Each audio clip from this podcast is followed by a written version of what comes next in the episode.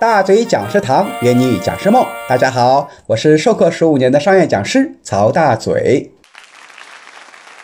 上一期呢，我们讲到了如何应对杠精这个问题啊，我们也想了，第一个就是要多认可啊，先认可你的问题非常好，给你加分。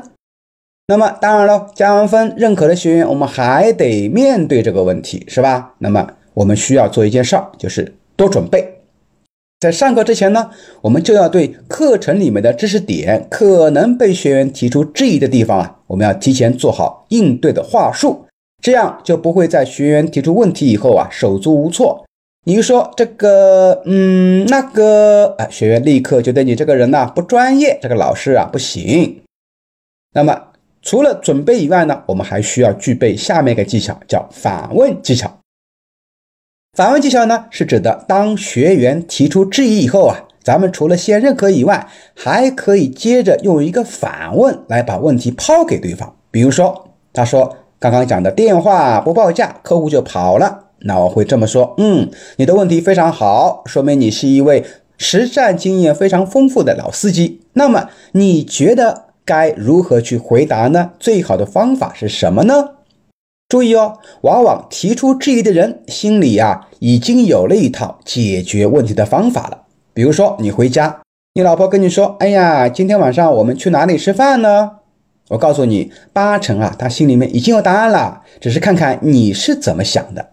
所以课堂里面也是一样啊，学员提出问题，通常他自己呢是有想法的。那么，无论他的回答是对是错，是不是最好的答案，他至少。自己认为是没有错的，所以我们首先反问以后啊，要懂得聆听，把提问者的想法先挖出来。一方面可以了解他的真实想法，另一方面呢，可以针对性的提出解决方案，而且还能化被动为主动。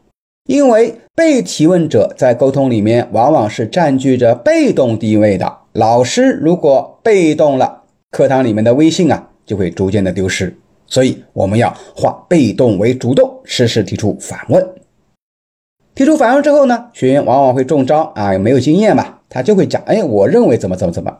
那么作为讲师呢，首先当然应该耐心的听完，不管他讲的有多么啰嗦，你都得耐住性子听完啊。呃，因为学员如果太啰嗦，哎，别的学员也会对他产生反感啊，觉得这个学员就是无理取闹。